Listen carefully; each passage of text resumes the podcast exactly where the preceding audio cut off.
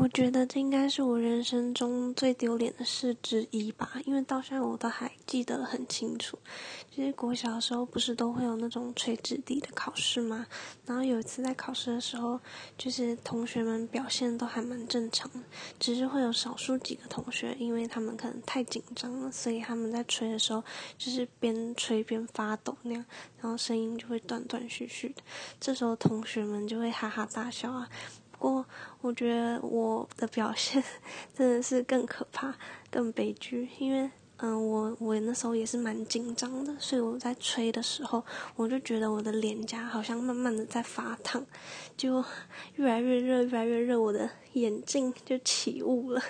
我现在想起来还是觉得蛮崩溃的，你不觉得就是眼睛起雾这件事情还蛮蠢的吗？